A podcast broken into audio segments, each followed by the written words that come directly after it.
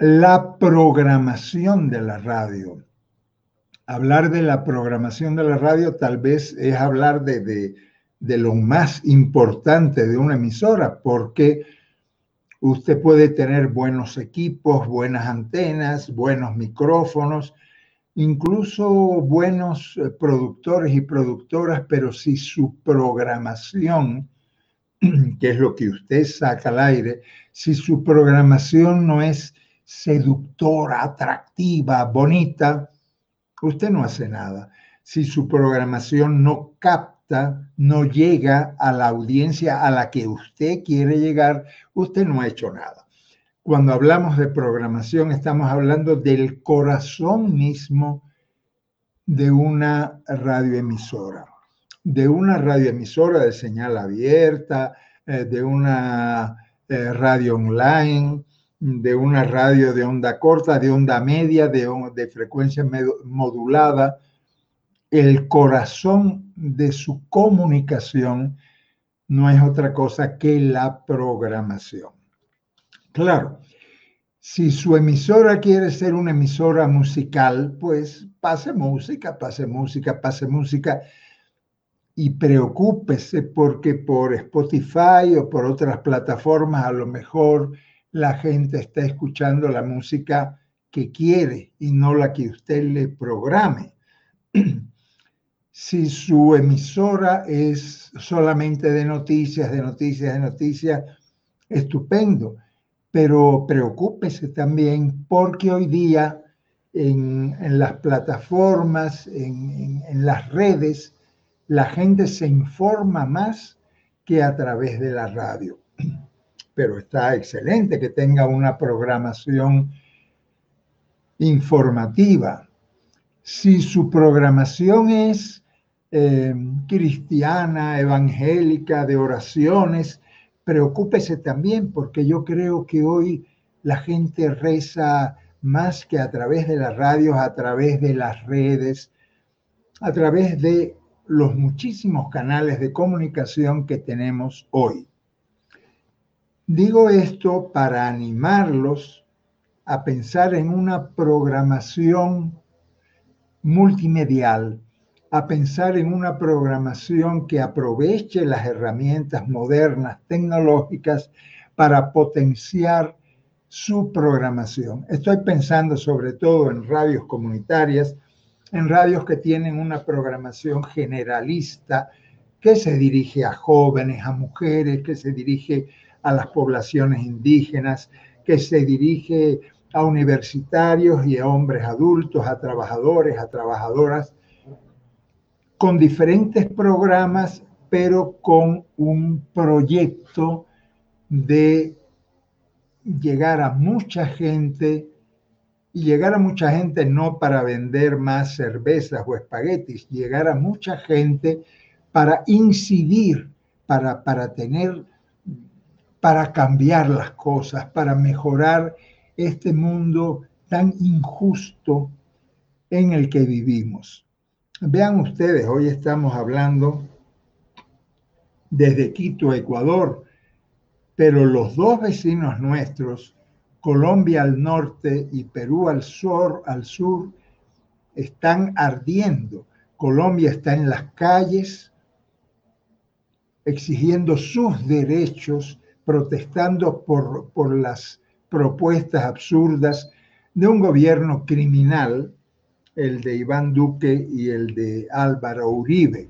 Y al sur, en Perú, están, el Jurado Nacional de Elecciones no acaba de decir que el ganador de las elecciones fue Pedro Castillo, que no fue la señora Keiko Fujimori que ha traído tantas, tantos problemas a el Perú y el Jurado Nacional de Elecciones no acaba de aceptar la victoria de Pedro Castillo.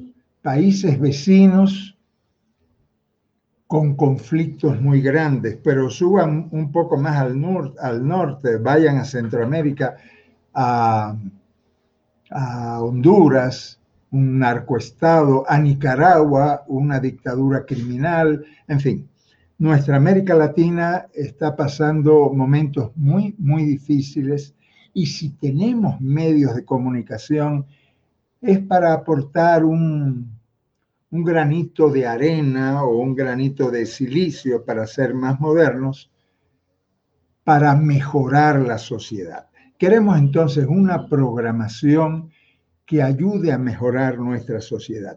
En el curso les puse algunas eh, pautas para eh, diagnosticar el público al que nos dirigimos, para orientar mejor la programación según horarios, según esos públicos. Pero me quiero fijar en esta videoconferencia en lo que yo llamé programas imprescindibles, programas que deben estar presentes en su programación, que no son tan difíciles de realizar. Seguramente ustedes en sus programaciones ya eh, realizan algunos, pero a lo mejor se inspiran en otros. Les decía al inicio del curso que a mí esa, esa santa trinidad de eh, es, de, informar, educar y entretener, que se la inventó la BBC de Londres hace ya cuántos años. Yo creo que desde la fundación de la radio se la inventó. Eh, nunca me ha gustado mucho porque educar, que es educar, informar, hoy día uno se informa por otros canales y entretener siempre me ha sonado a perder el tiempo. Por eso les propuse otra tríada resolver, relatar y reír, hacer reír. La radio comienza con R y con R comenzamos esos tres grandes desafíos. El desafío de resolver, ya veremos con qué formatos.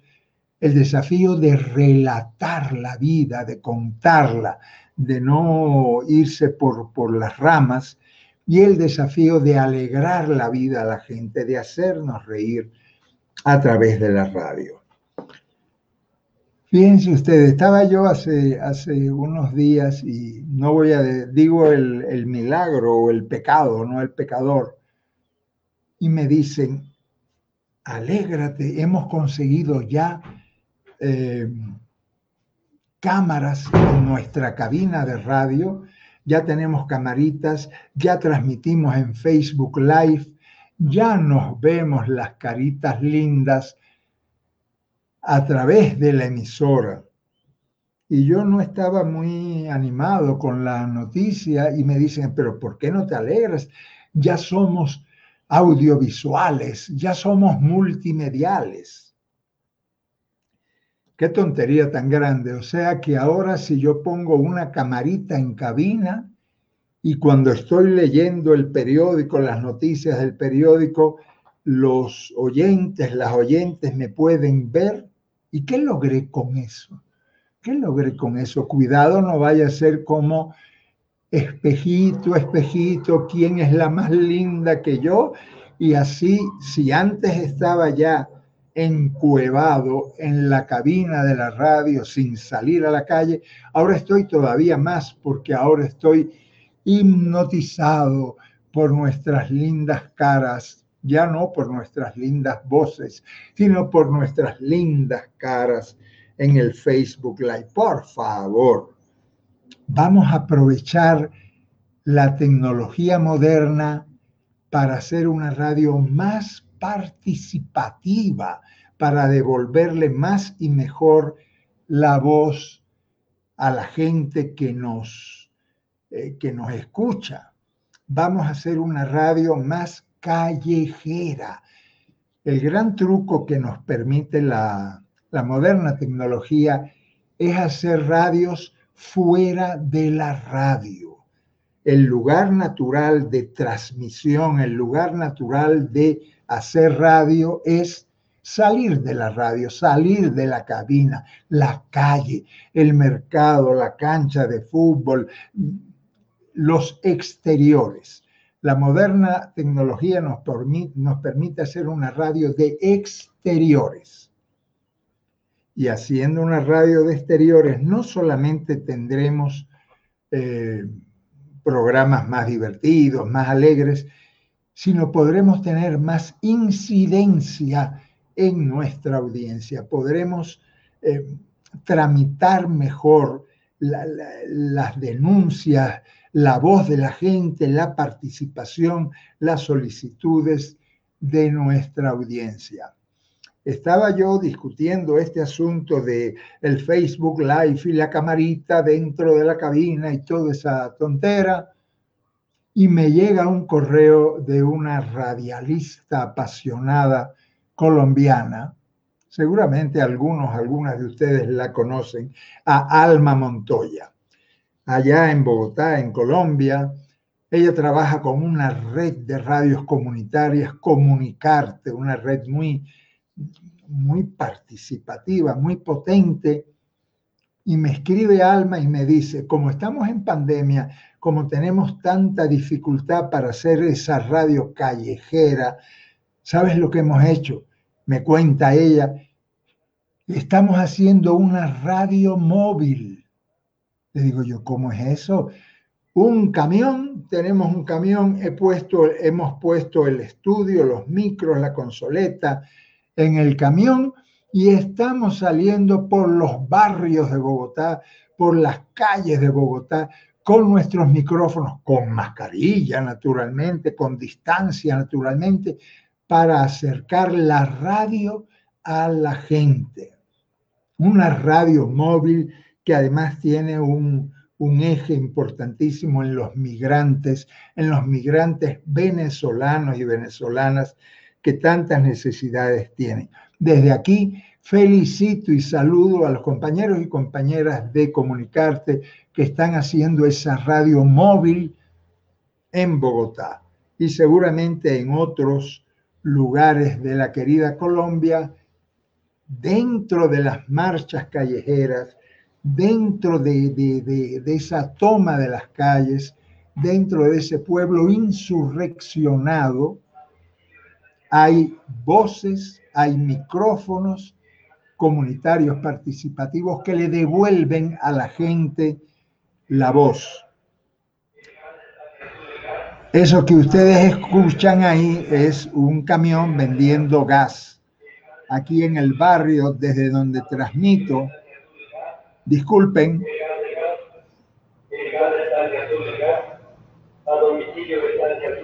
Esos son los, los ruidos cotidianos de una radio que se hace en la calle. En este caso yo estoy casi en la calle, estoy muy cerca eh, de la calle, por eso escuchan al vendedor de gas. Radios callejeras. Radios callejeras para qué? Para pedir complacencias musicales, sí, también. Para decir que le saluden el cumpleaños o a la enamorada, también, está bien. Pero radios callejeras para algo más importante para recibir las denuncias de la gente y que la radio sea como un tramitador, un intercomunicador entre la ciudadanía que denuncia, que protesta y las autoridades que tienen que responder a esas eh, denuncias. Eso es lo que en el curso yo le llamo, habrá, no sé si han llegado ya a, esa, a ese capítulo, el periodismo de intermediación social. Periodismo de intermediación que consiste en escuchar las denuncias de la gente, denuncias de qué, de, todo, de que en el barrio no ponen luz, que la basura no se recoge, que los profesores están acosando a las niñas, que en el hospital nadie me atiende, en fin, tantos, eh, tantos problemas que hay en la vida cotidiana y que una radio solidaria, una radio con, con, sensibilidad social puede ayudar a resolver. Por eso, los primeros formatos que les dije eran eh, formatos que resuelven. La radio no es la que resuelve, la radio tramita la solución de los problemas. La radio canaliza ante las autoridades porque no basta, no basta con decir, ojalá que se resuelva. Muchas veces las emisoras han sido como buzones de desahogo para que la gente diga y tal, y entonces el, el locutor, la locutora dice, ojalá que se resuelva. No, pues, déjenlo, los ojalá, déjenselos a Silvio Rodríguez y nosotros en la radio vamos a llamar a la autoridad competente, a llamar a las autoridades que tienen que resolver y a decirles, oiga, en el barrio tal, o en el colegio tal, o en el hospital tal, está pasando este problema. ¿Cuándo se resuelve este problema? Porque las autoridades son pagadas por nosotros y tienen que resolver los problemas de la vida cotidiana. Ahí siguen vendiendo gas, ahí sigue un jardinero cortando hierba y haciéndome ruido. Bueno, así es la vida. La vida en América Latina es ruidosa. En los programas que resuelven también les pongo los consultorios.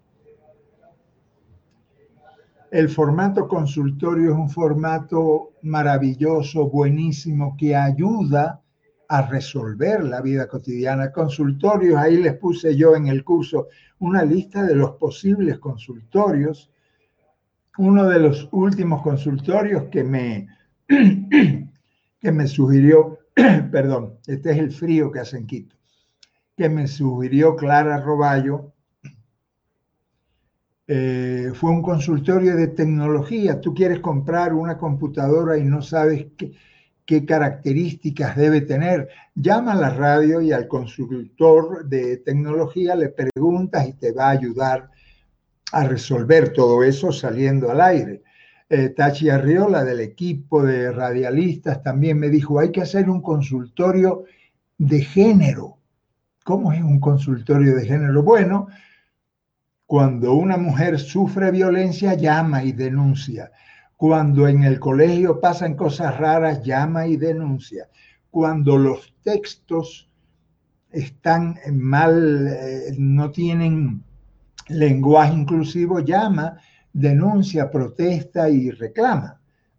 Por ejemplo, en el colegio donde están mis dos nietos que están haciendo bulla por ahí, eh, en las clases los profesores, las profesoras, solo se dirigen a ustedes niños que me escuchan.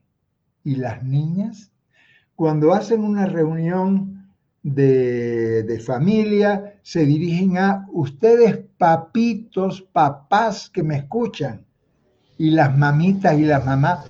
Entonces uno llama al colegio y si el colegio no resuelve, llama a la radio para que se resuelva un lenguaje inclusivo. Eso sería un lindo consultorio de género. En fin, hay un montón de eh, consultorios que podemos hacer. También les mencioné los debates, los debates que antes era un lío para hacerlos, porque los consultorios también, porque antes uno tenía que tener el consultor o consultora en cabina. Hoy no hace falta, hoy a través de estas plataformas podemos tener el consultor o consultora en su casa y tú desde la radio, desde la cabina de la radio, tramitas las preguntas. Con los debates lo mismo. Yo me acuerdo en Dominicana cuando yo quería eh, hacer un debate y entonces llamaba a uno, no podía, llamaba al otro, tampoco, llamaba a un tercero, voy y después no venía. Llegaba la hora del debate y no teníamos tertulianos, debatientes, no teníamos. Teníamos un locutor que hablaba solo como los locos y no había debate. Hoy día podemos hacer el debate a distancia. Esa es la maravilla de la moderna tecnología. También le hablé de programas que relatan la vida. Ahora están muy de moda los podcasts. Bueno, la verdad que en radialistas llevamos 20 años haciendo podcasts. No le llamábamos podcast, sino radioclips. Y es más o menos la misma, la misma cuestión, es un relato dramatizado, bonito, em, que cuenta, que no es un lenguaje abstracto ni un discurso, sino es un relato de la vida con personajes, a veces para emociones tristes o para emociones risueñas, pero eh, un relato emotivo.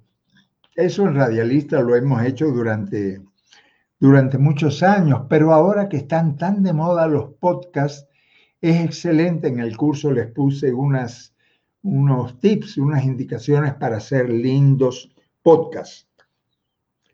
Antes de darle la palabra a usted, porque no quiero repetir el curso que ustedes habrán ya leído, eh, quiero fijarme en un formato que yo le dije a esta coordinadora de radios que me dijo que ya tenía las camaritas en cabina.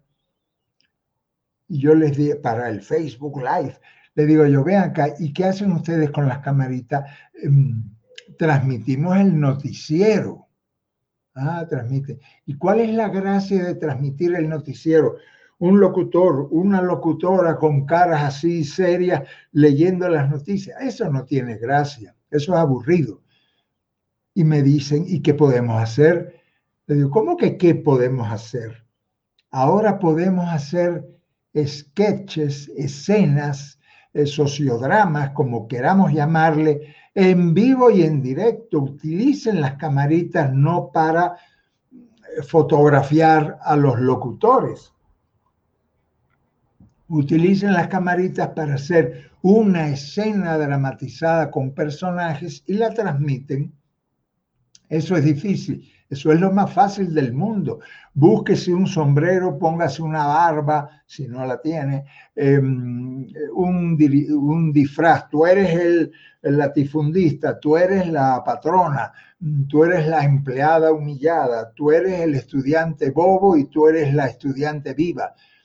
Es tan fácil hacer teatrillos, es tan fácil hacer ese teatro popular distribuyendo roles. Si usted hace eso y lo transmite y lo anuncia en la radio, ¿verdad? ¿Con qué actores de teatro, con qué actrices? Con su mismo grupo de, con el mismo personal de la emisora. Ah, que nosotros somos tres o cuatro, pues con esos tres o cuatro, la camarita la enciende y usted hace, perdón, y usted hace el teatrillo ahí en cabina y la gente se divertirá, la gente se reirá y aprovechará mejor la transmisión de camaritas en vivo. Piense que su cabina ahora puede ser no solo una cabina de audio, sino un set de visuales, de, eh, de escenas dramatizadas, no digamos de televisión, es palabra muy grande, sino es un, espacio con una buena cortinita, con un decorado sencillo y un par de disfraces. Usted puede hacer escenas cómicas, dramatizaditas. No hay que tener un libreto, eh, simplemente hay que distribuir los personajes y funciona muy bien. Eso hacíamos antes en aquellos tiempos analógicos cuando uno iba a una comunidad, a un barrio, y hacíamos sociodramitas con la gente de una forma improvisada y funcionaba muy bien. Salen chéveres, salen sabrosos. Anímense a hacerlos. Santiago, ¿tenemos alguna pregunta por ahí? ¿Qué tal, José Ignacio? Pues eh, sí, ya van llegando primero un montón de saludos desde distintas latitudes, ¿no? En Colombia, José Ignacio Pérez, tocayo tuyo y líder de Córdoba. Eh, desde Argentina está Rubén Petrucci, nuestro amigo Francisco Godínez Galay por ahí también.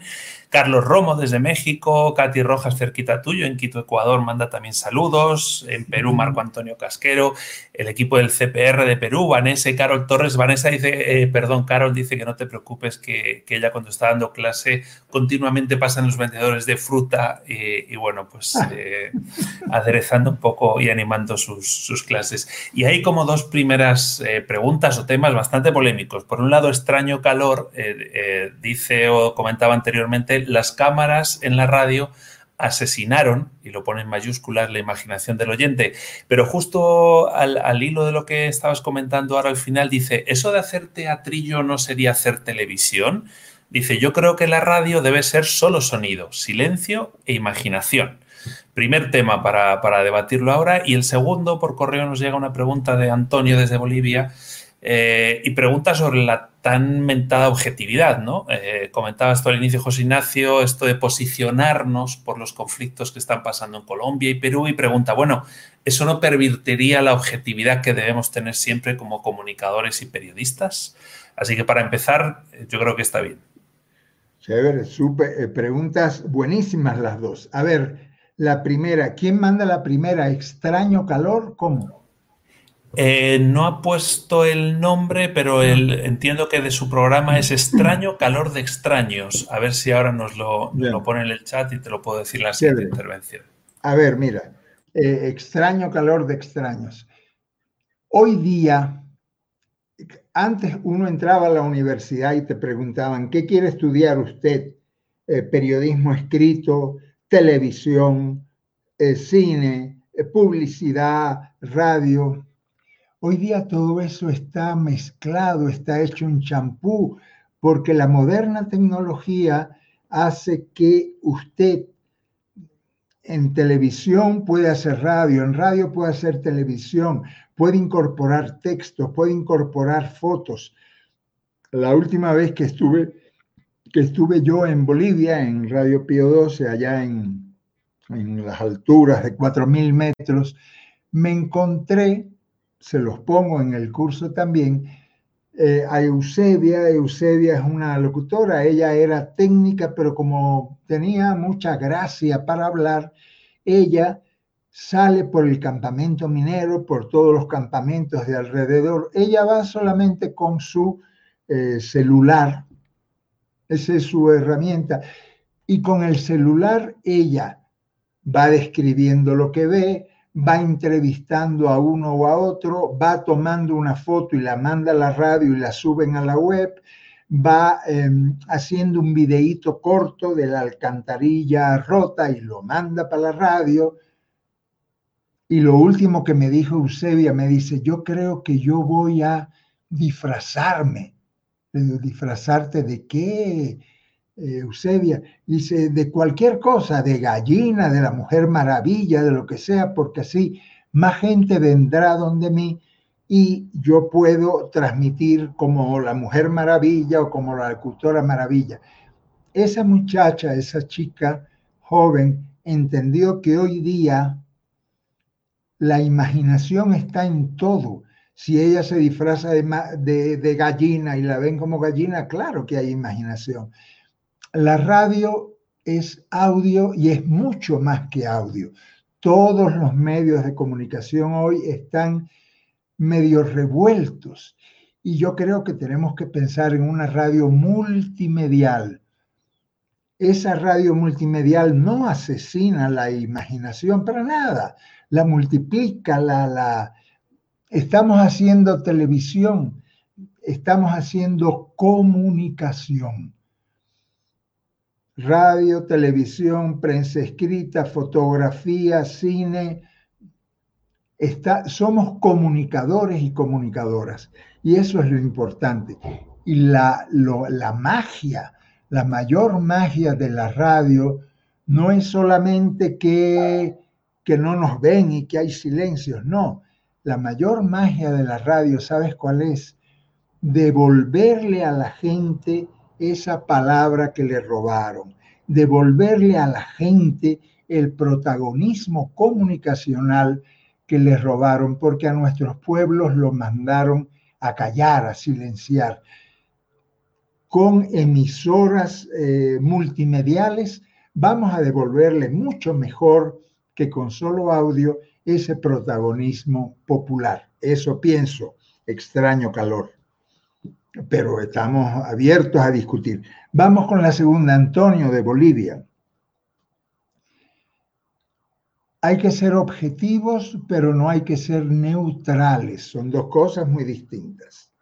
Objetivos significa decir lo que pasó y no decir lo que no pasó.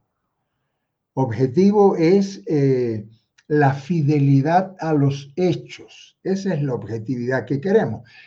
Si hay una marcha de cuatro gatos de protesta, yo no voy a decir toda la población, miles de personas salen a las calles. No, no.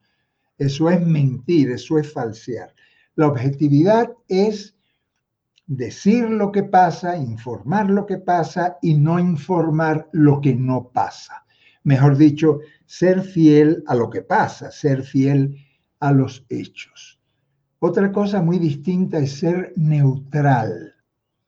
Yo no creo en ningún periodismo neutral.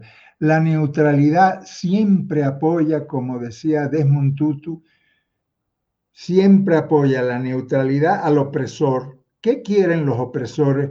La neutralidad, que nos quedemos callados. No,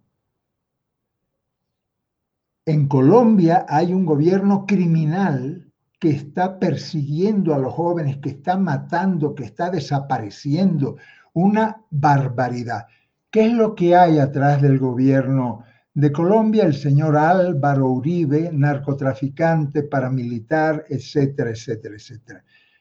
Con el gobierno de Colombia, al menos yo, y creo que ustedes tampoco, no somos neutrales, denunciamos la criminalidad de ese gobierno. Y en Perú denunciamos la lentitud de un jurado nacional y las artimañas de la señora Keiko Fujimori, vinculada al narcotráfico, tiene 30 años que le esperan en la cárcel, ¿verdad? Una mentirosa, porque en Perú no ha habido ningún fraude. En Perú ganó, ganó por dos décimas, ganó en un partido de fútbol, si tú ganas por un gol, ganaste. Pedro Castillo ganó. Y el fraude no lo hizo Pedro Castillo, el fraude lo hizo Keiko Fujimori, los medios de comunicación que, que no han sido neutrales, esos han sido, han hecho una guerra sucia contra Pedro Castillo hablando del comunismo, el comunismo y viene el comunismo y resulta que en el planeta Tierra en el que estamos hoy día no existe el comunismo, no hay regímenes comunismo, tal vez Corea del Norte, no sé, ¿verdad? No existe el comunismo, pero toda la campaña la basaron en que Pedro Castillo es comunista, terrorista y te va a quitar a los hijos, te va a quitar la casa. Frente a esa sinvergüencería, no somos neutrales. Tomamos posición a favor del pueblo y a favor de las causas populares, claro que sí. Y no hay incompatibilidad entre objetividad y, toma de posición, no hay. Objetivo, como digo, es respetar los hechos y decir lo que pasó y lo que no pasó. La neutralidad es tomar partido a favor de las causas populares, a favor de la gente, a favor de, eh, de los estudiantes, de las madres de familia, de las mujeres, de la gente más vulnerable de este mundo. No somos neutrales, tenemos una posición a favor de ellos, claro que sí. Santiago, ¿hay más por ahí? Sí, descubrimos el misterio, se llama David, extraño calor de extraños, que es el nombre del, programa. Eh, nos vamos para el sur con preguntas relativas ya a la, programación, que es de lo que va el curso. Loreto dice desde Iquique, en nuestra radio queremos cambiar la programación porque la verdad que no tenemos mucha audiencia, pero no sabemos si cambiarla de un tiro o si hacer pequeños cambios de a poco. ¿Qué nos recomienda? Eh, también tenemos el caso de Sandra Patricia Díaz, que nos habla de una radio desde Colombia. Esta, en cambio, está comenzando. Eh, obviamente, en el curso hay algunas recomendaciones, pero si te podrías centrar un poco en aquellas que puedan servir para un medio que está recién comenzando. Y por último, eh, la de Rubén la, dejamos para después. Sí, ahora la, tomamos. David, extraño calor, extraño, chévere. Un abrazo para ti, David. Y no te preocupes que tu radio tendrá imaginación. Ya el nombre que le has puesto al programa es un nombre bastante imaginativo, ¿verdad? El, ¿Cómo se llamaba el compa de Iquique? Loreto. Loreto, la compa. A ver, Loreto, eh, no, en, radio como en la vida no hay que hacer eh, cambios bruscos. En la programación nunca hay que hacer cambios bruscos ni, ni, ni sacar todos los programas al mismo tiempo. Eso vale para Sandra también. Los cambios hay que hacerlos al suave, despacito, como dice la salsa, ¿verdad? Despacito. ¿Qué vas a ir cambiando primero? revisa tu programación. ¿Cuáles son los programas aburridos que te aburren a ti también? Esos hay que cambiarlos. A lo mejor se puede cambiar un programa y poner otro que tenga otro estilo completamente diferente. Eso sí, eh, hay que hacer revoluciones en la programación, pero no hay que cambiar toda la programación porque vas a perder mucha audiencia y en lo que vas ganando la nueva audiencia te quedas en el vacío. No, no hagas nunca. Una radio es como, una, como un ser vivo. ¿Cómo crecen las plantas? No crecen eh, a tirones, sino échale agüita, agüita, agüita y la mata el arbolito. Irá creciendo cada vez más saludable. Pero no, que no te gane nunca la rutina, porque la rutina en la programación es la enfermedad que no la cura nadie. Es como un árbol que no tiene agua y se seca, se seca, se seca y al final tú dices, ¿quién me escucha a mí? Me escucha mi novio y yo y nadie más, por favor. Entonces, sin tirones, pero despacito hay que ir cambiando esa programación para que sea seductora, bonita, colorida. Sandra, lo mismo, si estás comenzando una, una emisora, una programación, no saques a correr todos los caballos al mismo tiempo. Yo me acuerdo cuando yo comencé Radio Enriquillo allá en, en República Dominicana, que estábamos en cero. Estábamos en cero, no teníamos ya. Entonces, vamos a inventar el primer programa. ¿Con qué nombre? con qué estética va allá, con qué musicalización, qué contenidos, qué producción. Sacamos un lindo programa eh, al aire. El resto, pon música ahí, pon música, pon música, ya. Después sacas otro programa, ve consolidando un programa, otro programa, una radio revista por la mañana, ya está bien consolidada.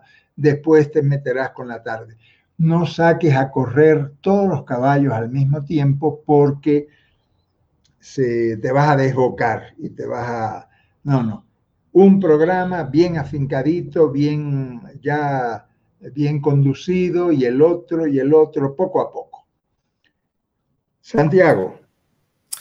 Pues nos vamos ahora para Argentina. Eh, Rubén Petrucci eh, dice que ellos hacen mesas redondas de debate por WhatsApp esto me recuerda también a aquella propuesta de Radio Lab, de ir haciendo entrevistas a través de, WhatsApp.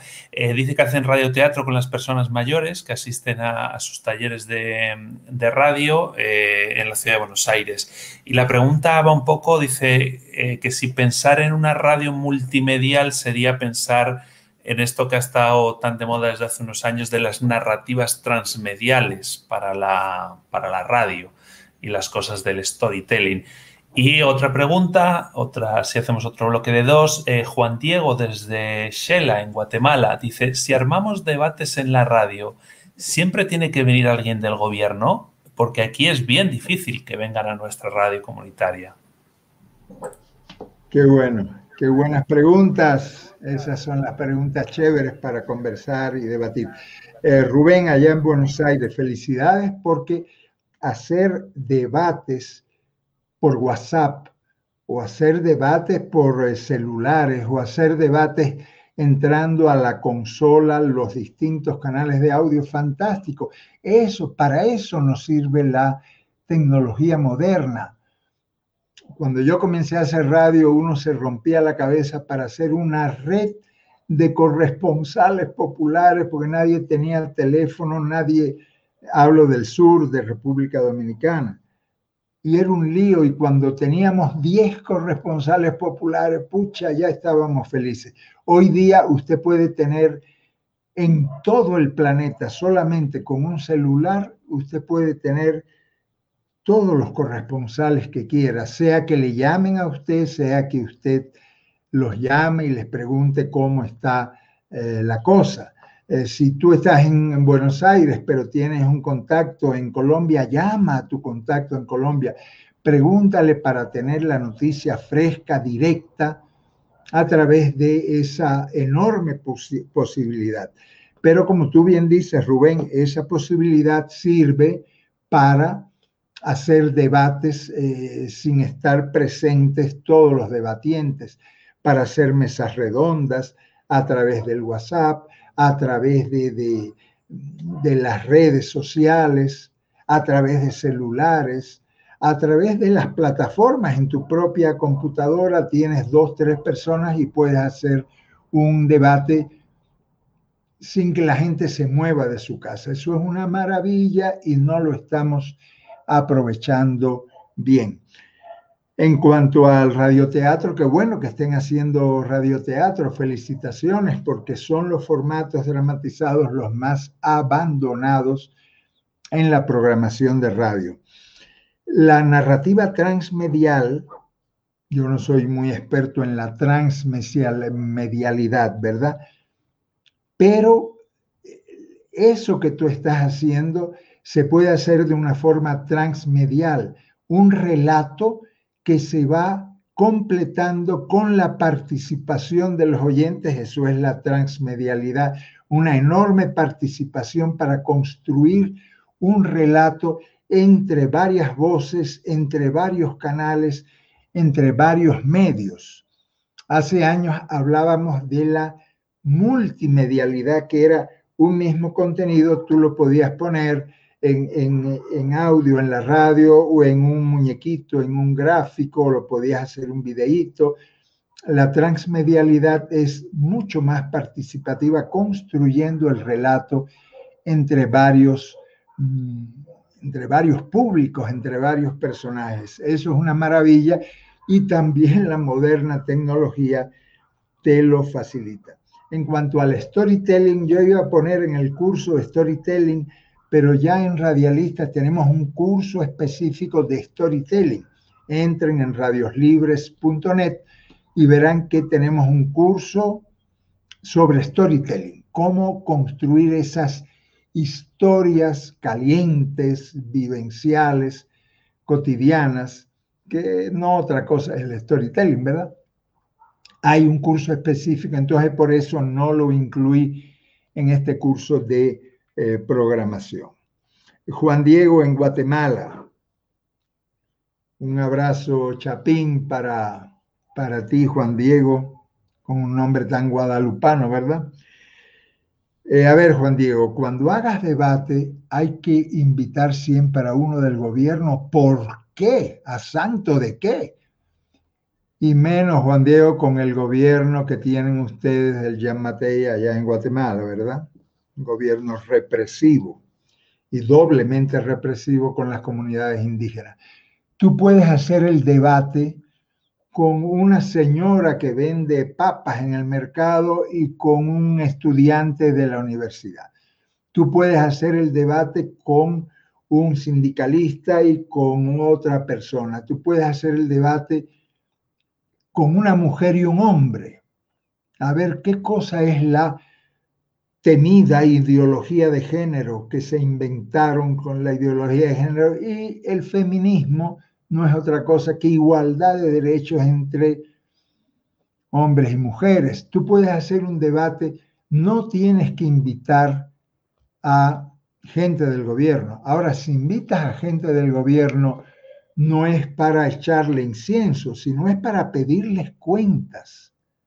Es para decirles, rindan cuentas de lo que ustedes prometieron y no están cumpliendo.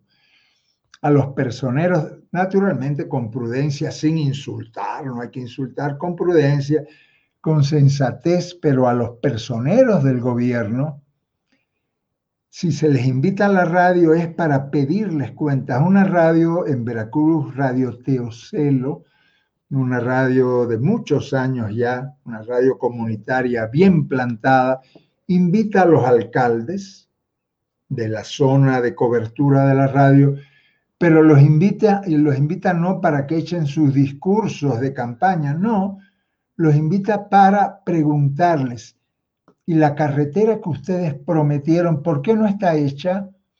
Y el presupuesto que dijeron para la nueva escuela, ¿por qué no está eh, implementado para pedirles cuentas? Entonces, Juan Diego, en tu radio invita a gente de gobierno para pedirles cuentas, invita al pueblo de Dios, invita a la gente de a pie, a la gente de tu audiencia para que discutan, para que debatan, para que piensen eh, sobre tantos temas que tenemos que eh, discutir y debatir en nuestra sociedad. Santiago.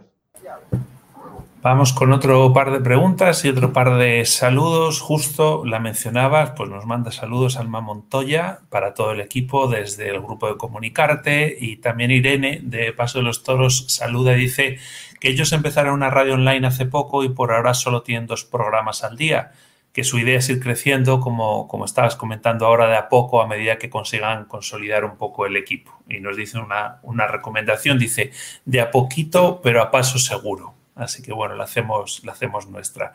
Y vamos con dos preguntas. Si hablábamos de países eh, con conflictos, pues Bianca escribe desde Nicaragua y dice, ¿cómo saber con exactitud si la programación de su radio, musicalmente hablando, eh, está bien hecha? ¿Con qué elementos principales tendríamos que jugar? Y luego Marco Mesa eh, comenta eh, o pregunta, mejor dicho, ¿qué tan necesario es considerar la programación de otras emisoras de tu localidad o región para organizar la propia? Digamos que sí hay que tener en cuenta la competencia. Chévere. Bueno, lo primero a mi querida Alma Montoya, si me estás escuchando allá en Bogotá, Alma querida, un abrazo, un abrazo, una felicitación por esa radio móvil, ¿verdad? Y eh, toda la solidaridad por el sufrimiento que está atravesando el pueblo colombiano.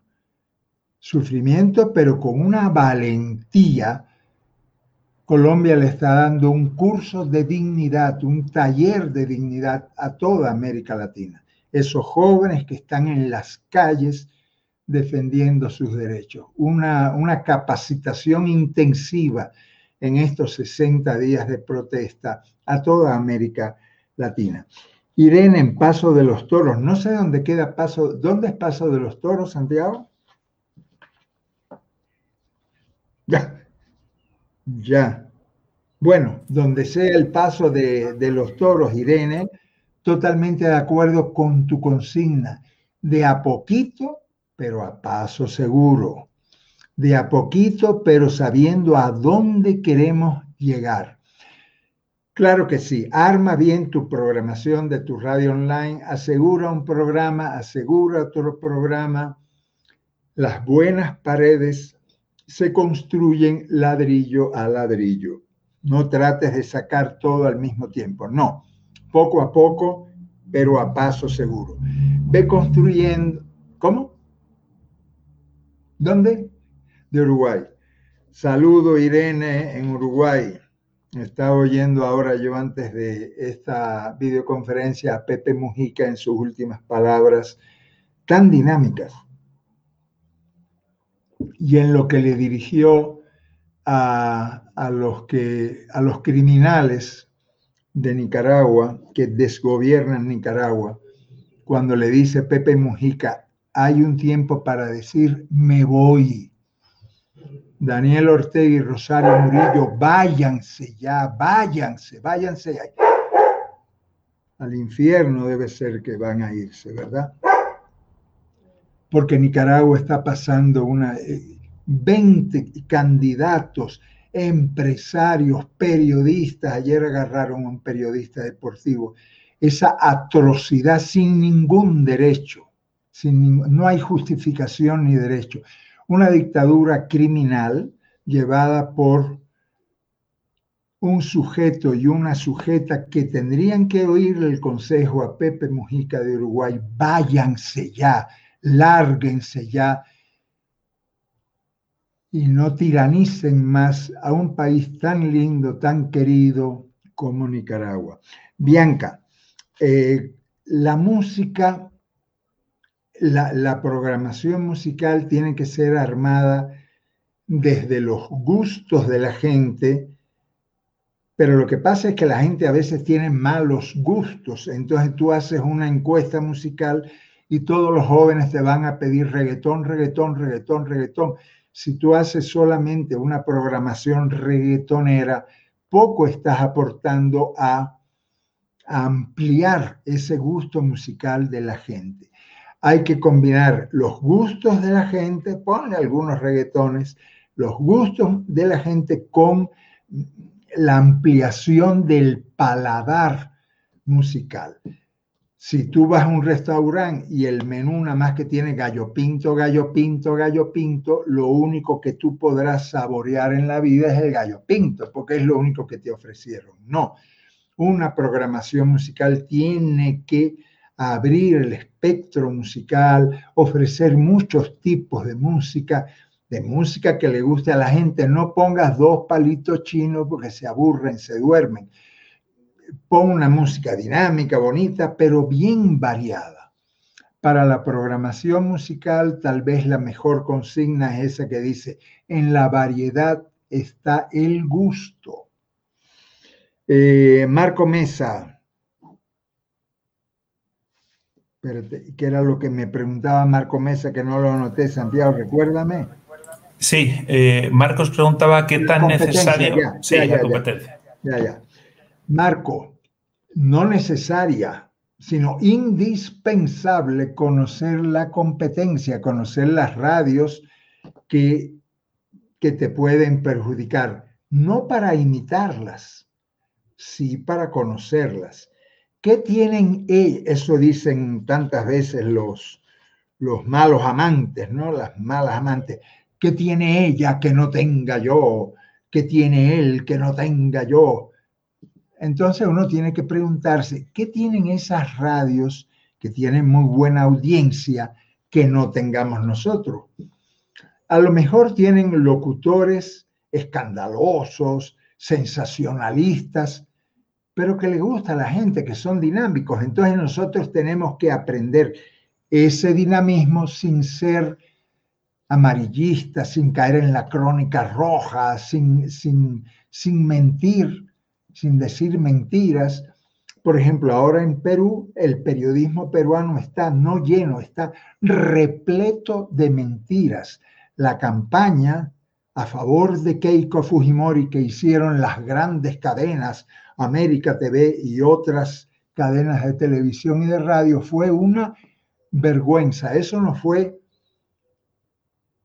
periodismo rojo, eso fue periodismo caca, que es distinto, una basura de periodismo para favorecer a una candidata para defender sus dineritos. Entonces, tenemos que conocer la competencia no para imitarla, pero sí para ver qué tienen ellos que le está gustando a la gente y aprender de sus trucos. A lo mejor, supongamos, yo recuerdo mencioné Bolivia antes. Yo me acuerdo en Bolivia una radio comunitaria muy dinámica que no pasaba nunca deportes, porque eso era, eso era diversionismo ideológico. Y claro, la gente se ponía a escuchar las emisoras que pasaban fútbol, que pasaban deportes. ¿Por qué usted no va a pasar buenos deportes? ¿Por qué usted no va a tener un comentarista deportivo bonito, dinámico, Ahí en el deporte sí, póngale todos los colores eh, al periodismo deportivo. Entonces tenemos que aprender de la competencia, aprender lo bueno, no para imitarlo, sino para crear nuestra propia personalidad radiofónica. Santiago. Pues ya no tenemos tiempo para más, justo la una de la tarde en Quito para, para poder cerrar. Pues entonces me quedo con, con muchísimas ganas de escuchar otras preguntas de ustedes, de estos 400 y pico compañeros y compañeras que se han matriculado en este curso de programación. Anoten, bueno, lo tienen, tienen ustedes en el curso mi correo electrónico, las preguntas que no hayamos podido responder en esta videoconferencia, las escriben y con mucho gusto les eh, responderé. Hagan la tarea final, eh, las, las leeré también, les indicaré lo que hubiera que indicarles y después les mandaremos el eh, certificado de haber hecho con éxito este curso. Y lo que les deseo es que sus programaciones de radio, de radios comunitarias, de radios comerciales, de radios públicas, sean, eh, sean cada vez más dinámicas, cada vez más entretenidas, cada vez más comprometidas con la gente. Objetivas, sí, neutrales, nunca. Siempre a favor del pueblo. Y ya me despido. Chao, chao, chao. Abrazos radioapasionados para todas las radialistas, para todos los radialistas como ustedes, que viven esta comunicación con mucha pasión, con mucho entusiasmo, con mucho gusto. Chao.